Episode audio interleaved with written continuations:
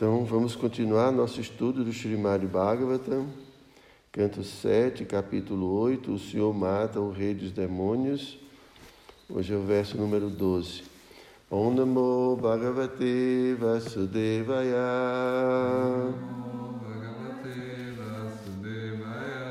Om Namo Bhagavate Vasudevaya. Om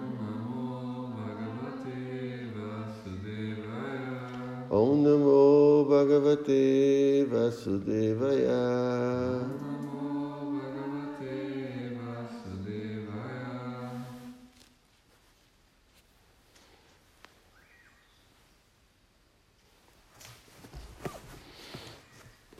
Yastvaya manda bhagyakto mad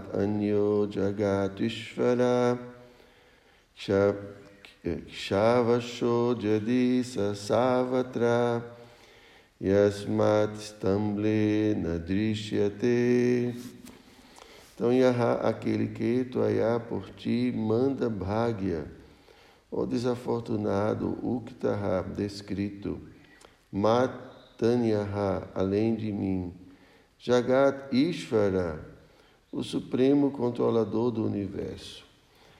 Ah, Qua, onde achou este alguém, Yadi, si, Sarra, ele, Sarvatra, em toda parte, onipenetrante.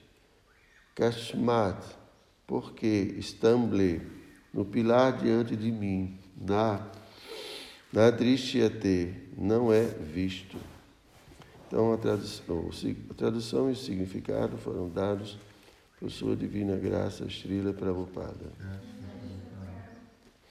Ó oh, desafortunadíssimo Pralada, sempre descreveste um ser supremo diferente de mim, um ser supremo que está acima de tudo, que é o controlador de todos e que é onipenetrante. Mas onde está ele? Se ele está em toda parte, porque então ele não está presente diante de mim neste pilar? Então vamos ao significado. Os demônios às vezes declaram ao devoto que não aceitam a existência de Deus porque não podem vê-lo. Mas há um ponto que o demônio ignora e que o próprio Senhor apresenta na Bhagavad Gita 7:25 Naham Prakasha Sarvasya Jogamaya Samavrita. Jamais me manifesto aos tolos e aos ininteligentes, pois Yogamaya forma uma barreira entre eles e mim. Aos devotos, o Senhor é acessível e pode ser visto por eles mas os não devotos não conseguem vê-lo. A qualificação para alguém ver Deus é descrita no Brahman Sanhita 5.38. Primanjanam Turita Bhakti Vilochanena Santa Sadaiva Hridayeshu Vilokayanti. O devoto que desenvolveu o amor genuíno a Krishna sempre pode vê-lo em toda parte ao passo que um demônio, não compreendendo claramente o Senhor Supremo, não pode vê-lo.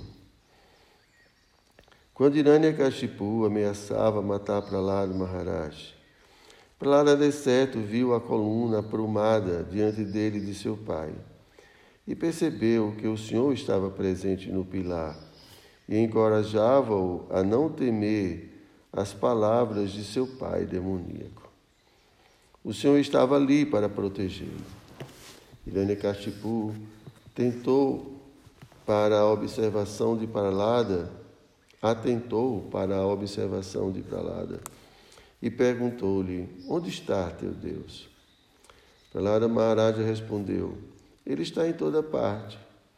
Então Hiranyakashipu perguntou: Por que ele não está neste pilar situado diante de mim? É assim mesmo. Em todas as circunstâncias, os devotos podem ver sempre o Senhor Supremo, ao passo que os não devotos não o veem. Prahlada Maharaj é aqui chamado pelo seu pai de o mais desafortunado. Hiranyakashipu julgava-se extremamente afortunado porque estava de posse do universo. Prahlada Maharaj é seu filho legítimo, herdaria tão vasta propriedade, porém, devido à sua insolência, estava prestes a morrer nas mãos de seu pai. Portanto, o pai demoníaco considerava Pralada muito desafortunado, porque este não poderia herdar suas propriedades. Hiranyakashipu não sabia que porque era protegido pela suprema personalidade de Deus, Prahlada Maharaj era a pessoa mais afortunada dentro dos três mundos. Os enganos dos demônios são assim. Eles não sabem que em todas as circunstâncias. O devoto é protegido pelo Senhor. Kaunteya pratijanihi name bhakta pranashyati. Shira Prabhupada ki jai.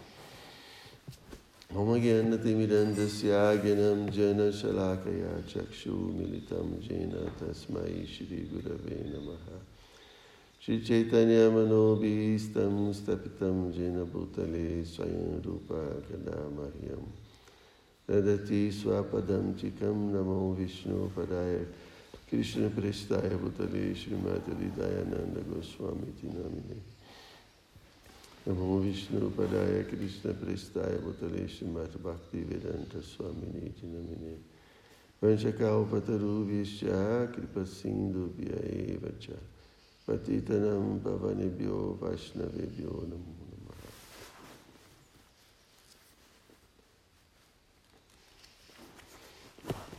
Então, aqui Hiranyakashipu está é, falando, perguntando para Lara Maharaja onde está esse Senhor, né, que ele diz que está presente em todos os lugares, em todo canto. E é interessante que Prabhupada diz aqui que Pralada estava vendo Krishna em todo canto, né? E como que ouvia Krishna falando para ele, não, não tema, né? eu vou, eu vou lhe proteger. E assim Pralada ficava sempre muito é, destemido, porque ele podia ver Krishna, ele podia ouvir Krishna. Né? Então assim não tinha como ele. Então, essa é a característica do Tama Adhikari, né? o devoto mais elevado. A gente está estudando né, no Padeshamita sobre os diferentes, as diferentes classes de devotos. E essa é, é uma das características mais, mais importantes do Tama Adhikari. Né? O Tama Adhikari ele tem bastante conhecimento das escrituras, e sabe utilizar as escrituras ah, para justificar né, sua fala. Ele sempre está corroborando tudo o que diz com os versos e, e é um pregador, uma pessoa que é, Bhaktivinoda Thakur fala que é um Tamadikari você pode perceber né, então, é, através de, de, quantos devotos eles, ele faz, né? Prabhupada comenta isso no Padeshanamrita, que isso é uma, uma, característica de um Tama de Kari. Está sempre... Agora, essa característica distingue bastante um Tama de Kari, né? é, de poder ver Krishna em todo lugar. Né? O canista só vê Krishna no altar, só vê Krishna na deidade. Então ele não entende, ele não consegue compreender como é que a deidade, como Krishna, pode estar no coração de todas as pessoas. Ele não consegue entender isso, ele não consegue ver dessa forma. Então, é, quando a gente entra na sala do templo, então a gente reconhece que Krishna está ali no altar, e oferece reverências e tudo. Tem toda uma postura, né? diante da deidade, não pode falar alto, não pode dar as costas, de todo um comportamento diante da deidade. Mas quando a gente sai desse lugar, desse espaço, a gente já não vê Krishna, né? Porque só Krishna só está na deidade. Mas a gente não vê que essa mesma deidade está no coração de cada entidade viva. Está dentro de cada átomo, dentro de cada coisa, ele permeia tudo. Então imaginem se a gente conseguisse ver Krishna em todo lugar. Como seria, né? Assim como a gente é estimulado a ver Krishna na sala do templo e a gente tem um comportamento diferente. Então imagine se a gente pudesse ver Krishna em todo lugar, dentro do coração até mesmo do ladrão, do assassino, né? daquele que me faz raiva. Krishna está lá, dentro do coração de todos e sempre pronto para atuar. Mas aqui Prabhupada fala né, que devido, é, devido a Yoga Maya, é, o materialista ele não consegue ver Deus, diferente do devoto. Prabhupada cita um famoso verso do Brahma Sanhita, né? Primam, toda vida eu esqueço a pronúncia dessas. Primandjana, Primandjana Churita Bhakti Vilochanena. Então, o devoto tem uma visão transcendental, porque o devoto tem amor por Krishna. Então, seus olhos estão untados né, com a, a polpa do amor por Krishna. Então, assim, ele consegue ver Cristo em todo lugar, todo canto. Então, isso é a maturidade da vida espiritual. Isso é o sucesso da vida espiritual, poder ver Cristo em todos os lugares. Mas o canista. É, então, assim, a gente pode observar, os, é, nos observar e observar também os que estão próximos e poder, através dessas características, identificar né, o, o, é, o, nível em que cada devoto está. E Rupa Goswami explica sobre tudo isso no Padre Shamrita, para que a gente tenha uma etiqueta adequada para com cada pessoa. Então, às vezes a gente oferece reverências mentalmente, às vezes oferece reverências realmente com o corpo. Em outros momentos a gente presta serviço, né? tem uma atitude de respeito, de serviço. Né? Quando a gente está diante de um devoto mais elevado. A gente aprende essas coisas, né? Porque isso é muito importante. A associação com os devotos, Prabhupada explica que é como andar sobre o fio de uma navalha. Porque se a gente não tiver cuidado, a devida etiqueta, a gente pode cometer ofensas e isso prejudicar muito a nossa vida espiritual. Então, a etiqueta nos protege.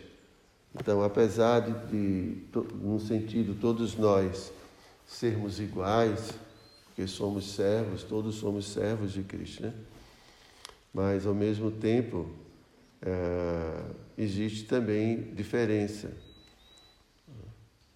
no sentido de que nós estamos em estágios da vida espiritual, estágios diferentes. Né?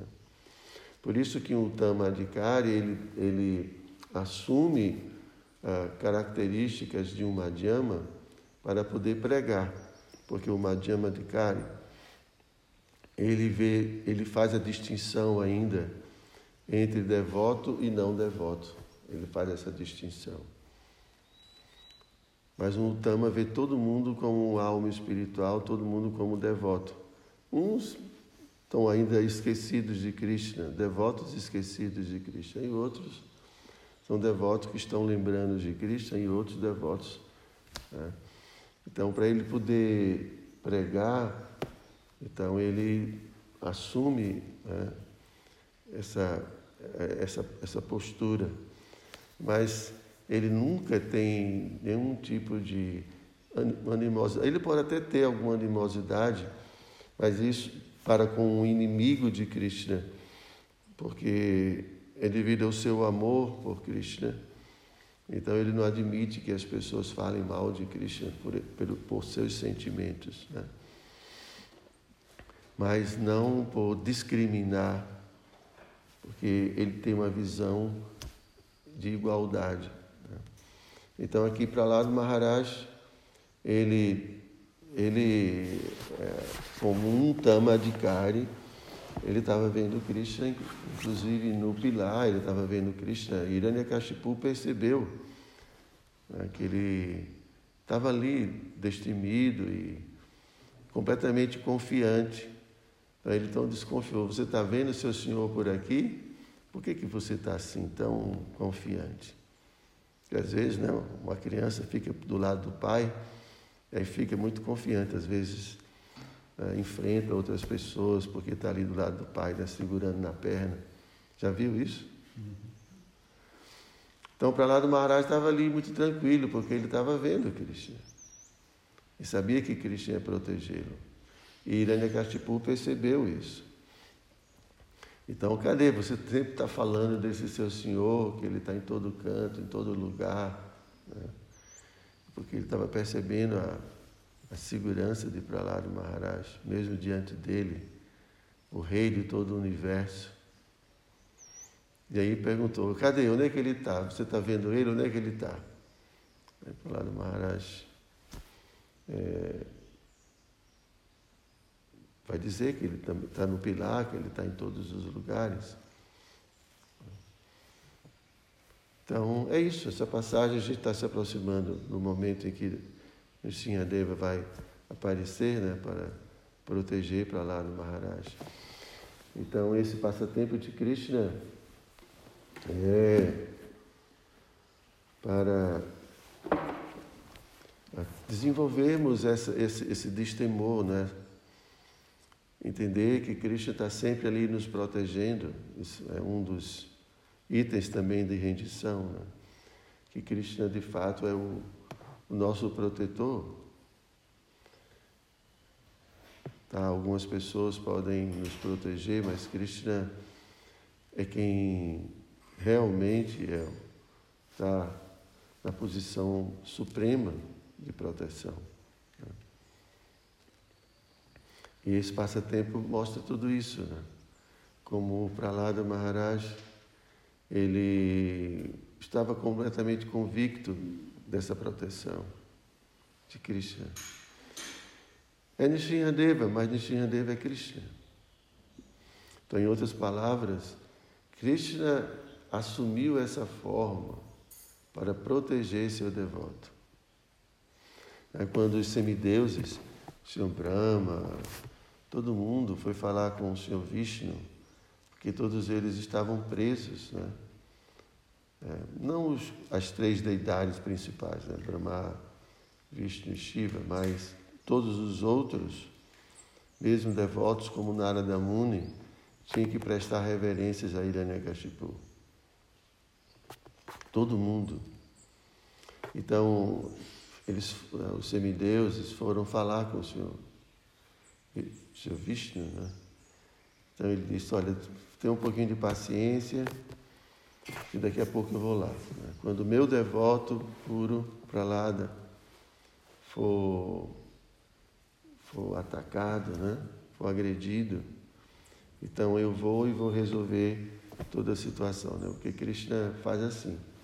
Krishna vem e resolve vários assuntos de uma vez só. Ele é muito ocupado, né? Então, então Krishna então, assim, muitas vezes a gente quer que as coisas aconteçam rapidamente, que tudo se resolva muito rapidamente. Mas Krishna tem o tempo dele, Krishna tem os planos. Então ele falou para o semideus, tenha um pouquinho de calma. Então, Krishna, o Senhor Vishnu, Kshirodaka Shai Vishnu, Nishinradeva é uma, é uma expansão de Kshirodaka Shai Vishnu, né? Paramatma.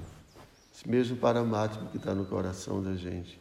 Mesma pessoa que acompanha cada um de nós, nos protegendo, nos orientando. Então ele manifesta essa forma para proteger Prahlad Maharaj. Então essa é mais uma qualidade de Krishna. Krishna tem essa qualidade de, de que ama seus devotos, protege, por isso ele protege seus devotos. Isso é uma qualidade de Krishna. É. Então, muitos devotos contam muitas histórias acerca de como Krishna é, os protegeu, os protegeram. Então, por isso que o devoto vai se apaixonando por Krishna, né? pela pessoa que Krishna é. E não só por Krishna, né? por todos os devotos de Krishna, principalmente os devotos puros de Krishna. Né? A vida dessas pessoas, né? a pureza, tudo. Então isso atrai, porque é tudo que a gente quer, não é? A gente quer viver num mundo assim, quer viver entre pessoas assim. Então, é, isso é uma qualidade de Krishna que está aqui no altar. Não é, Vishala? Daqui a pouco Vishala vai cuidar também de Krishna. Então, essa é mesma pessoa.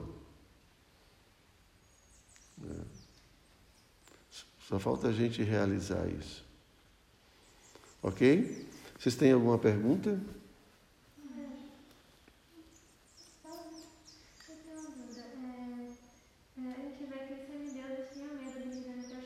Uhum. É, e para lá não. É, a, diferença para lá É, para lá não é um devoto puro, né? Os semideuses não são devotos puros. É, às vezes, Krishna assume papel de, de Indra, de Brahma, quando, quando não tem ninguém para fazer esse serviço. Mas os semideuses não são devotos puros de Krishna ainda. São devotos muito elevados, mas não são ainda devotos puros.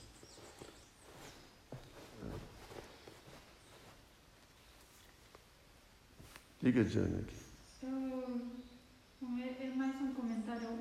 Faz tempo eu tinha visto tipo um documental de. Eu gosto muito de ver sobre construção, sobre desenho e demais. Então eu tinha visto eh, un documental sobre arquitectura musulmana que antiguamente los musulmanes hacían no solo en los templos sino también en sus casas. Los diseños de cada mosaico, cada diseño que hacían en su casa eh, representaba, tipo, hacían tipo como una especie de mandala en todos sus, en todos sus espacios. Y la imagen del centro representaba al Señor y todo alrededor de los diseños que les hacían representaba toda la creación. A criação. Uhum. E eu ficava tipo, nossa, que legal, porque, tipo, onde eles iam, eles faziam tipo esse tipo de mandalas para lembrar-se do Senhor. Então eu ficava, que legal. É. O mestre espiritual fala que lembrar de Krishna é o bem absoluto, esquecer Krishna é o mal absoluto. Então isso é quando a gente esquece Krishna, tudo de ruim acontece na vida da gente. Toda a nossa miséria é porque a gente esquece Deus. Todo o nosso sofrimento, todos os problemas que a gente tem é porque em algum momento a gente esqueceu Deus. E quando a gente tem a, a, a capacidade de lembrar de Cristo, então toda a nossa vida muda completamente. Tudo se torna auspicioso a partir do momento em que a gente pode lembrar de Krishna, lembrar de Deus. Infelizmente, nesse mundo, a gente não aprendeu a ver Deus nas coisas. A gente aprendeu a ver objetos para o nosso desfrute. Ou, na verdade, a gente tem duas atitudes diante dos objetos, das coisas, das pessoas: é apego ou aversão. Esse é o problema da gente. Coisas, tem coisas que a gente tem aversão e a gente se perturba diante delas. E tem coisas que a gente tem apego, a gente se atrai e também se perturba diante delas. Então a gente aprendeu a ver o mundo dessa forma, a gente não aprendeu a ver o mundo como uma energia de Deus. Todas as coisas que a gente vê é, tem a mão de Deus ali. Né? Então a, a gente facilmente esquece Deus. Facilmente esquece. E a tendência é sempre nos colocar no centro de tudo. Então a gente sempre sempre está procurando ah, estabelecer, se estabelecer como a pessoa mais importante, como aquele que é, é o proprietário, aquele que é o desfrutador de tudo. A gente quer ser sempre o centro de tudo, porque a gente tira Deus do centro. Então cada um se torna o centro. Então cada um se torna muito importante. Cada um e por isso tanto conflito. É justamente o ego falso, né? a característica principal do ego falso. Então, se cada um é um centro, então começa a haver choques. Né? Aquela história do lago, né? se você joga várias pedras, cada pedra vai criar um, uma, uma onda né? que vão começar a se chocar. Então, quando a gente tira Deus do centro, a gente se coloca no centro. E aí começam a existir todos os problemas, porque a gente não é o centro. O Vishnada Chakravarti explica na Bhagavad Gita que porque a gente não consegue perceber né, os diferentes aspectos da ação, a gente acha que nós é que estamos fazendo, nós almas, e que a gente, porque a gente faz, a gente tem direito aquela propriedade, aquilo que a gente produz. Mas na verdade a alma ela é imóvel, como Krishna fala na Bhagavad Gita. Quem está agindo é o corpo material, que é feito da natureza, pela natureza material. E tem o Paramatma que está permitindo que as coisas possam acontecer. Mas a alma ela não percebe isso. A alma acha que é ela que está fazendo, porque ela está identificada com o corpo ela não consegue ver é, de uma forma mais ampla. Então, a tendência da gente, é, por tudo que a gente faz, é sempre achar que eu sou o centro, eu sou o desfrutador, eu sou o proprietário, eu sou. É todo um processo de identificação, de construção de um ego, ego falso. Então, todo o processo agora da consciência de Krishna é fazer com que a gente veja as coisas com mais profundidade. Quando a gente fizer algo, não vai ficar orgulhoso, vaidoso, mas a gente vai entender que essa habilidade é uma habilidade do corpo, não é uma habilidade minha alma. Eu estou usando o corpo que tem certas características que foram dadas pela natureza. Então a gente vai começando a combater toda uma ilusão que a gente constrói em torno da gente que eu sou assim, eu sou assado. E não é a gente. Eu sempre tenho repetido isso e a gente vai passar a vida inteira porque falando isso, porque essa é a ilusão. Esse é o problema. Então, ah, quando a gente esquece Krishna, então tudo de, de negativo, tudo de ruim começa é, a existir na nossa vida. E se a gente é capaz de lembrar de Krishna, então tudo de auspicioso começa na vida da gente. Então, Prabhupada fala, a gente tem que fazer todos os arranjos para sempre estar lembrando de Krishna. Conectado. Yoga. Conexão. Então, põe quadro em casa, vai ouvir música, de, né, mantras, vai ler, vai vai ocupar serviço devocional, vai fazer alguma coisa para sempre cultivar essa lembrança. Não adianta ficar meditando no ego falso, não adianta ficar meditando nas coisas sei lá, temporárias desse mundo, só se for necessário para algum propósito, mas de outra forma, não vale a pena.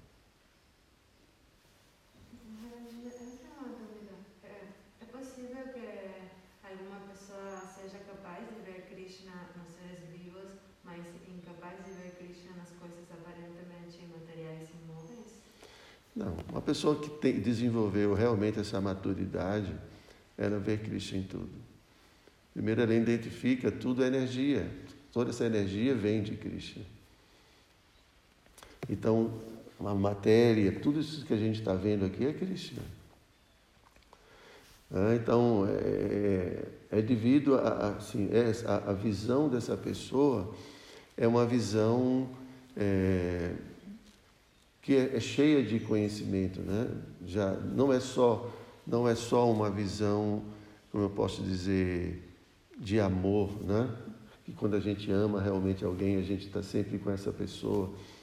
Mas ele também vê as coisas é, de uma forma especial, com os olhos do conhecimento também. Né? Então, quem de fato é, desenvolveu, ou nem você desenvolveu, que tem essa percepção,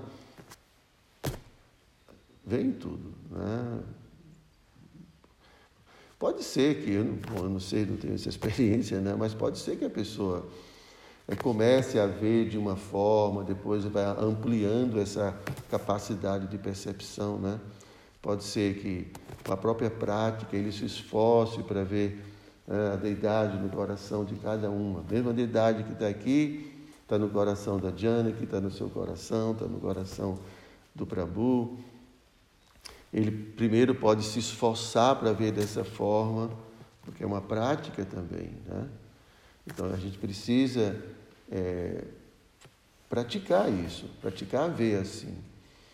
E depois a gente pode começar a ver Deus também na natureza, começar a ver Deus em tudo.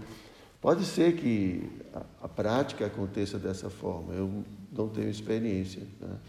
Mas normalmente, pelo que a gente vê, que nunca, nunca as coisas acontecem de uma, de uma, de uma, de uma vez. Né?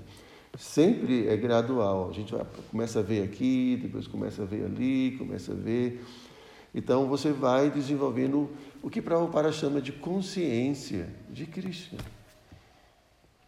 Consciência de Krishna é ter plena consciência dele, né? de quem ele é, como ele é, onde ele está suas energias, seus devotos, a consciência de Krishna. E tudo isso é, né? pode ser que eu comece a ver primeiro dentro de mim, depois eu comece a ver nos outros. Não tem, acho que não tem uma regra. As coisas podem acontecer de formas diferentes, né? Mas na medida que a gente vai conhecendo Krishna, vai se aprofundando, é desenvolvendo uma relação com Cristo, e Cristo também vai mostrando tudo isso. E as coisas vão acontecendo. Essa visão vai se abrindo, essa visão vai se abrindo cada vez mais. Misericórdia de Cristo. Cristo permite que seu devoto o veja. A sua própria energia, Yogamaya, permite que o devoto tenha essa visão. Então, é esse desenvolvimento. Então, é para a gente perceber o quanto Krishna participa desse processo. Por isso, a rendição. Né? Quando a gente se entrega a Krishna completamente, ele vai administrando tudo isso. Né? Vai ver o nosso esforço, nossa dedicação, e, paralelamente, ele vai permitindo que as coisas sejam reveladas, ele vai revelando tudo, vai abrindo essa consciência, vai abrindo essa visão, essa compreensão vai se expandindo, se expandindo, e fica uma coisa natural depois. Mas é Ele que vai dando, mediante nosso esforço, mediante nossa sinceridade, mediante nossa dedicação. Ele vai vendo e vai reciprocando. Ele não fala isso? É? É assim que o processo. Por isso que a gente confia em Cristo. E a gente se dedica a servir, a amá-lo, né? a se dedicar ao que ele gosta, ao que ele quer. E naturalmente a gente vai é, aos poucos vai se desenvolvendo também espiritualmente pela graça dele. Tá, Grandaraja Srimad Bhagavatam Ki Jai.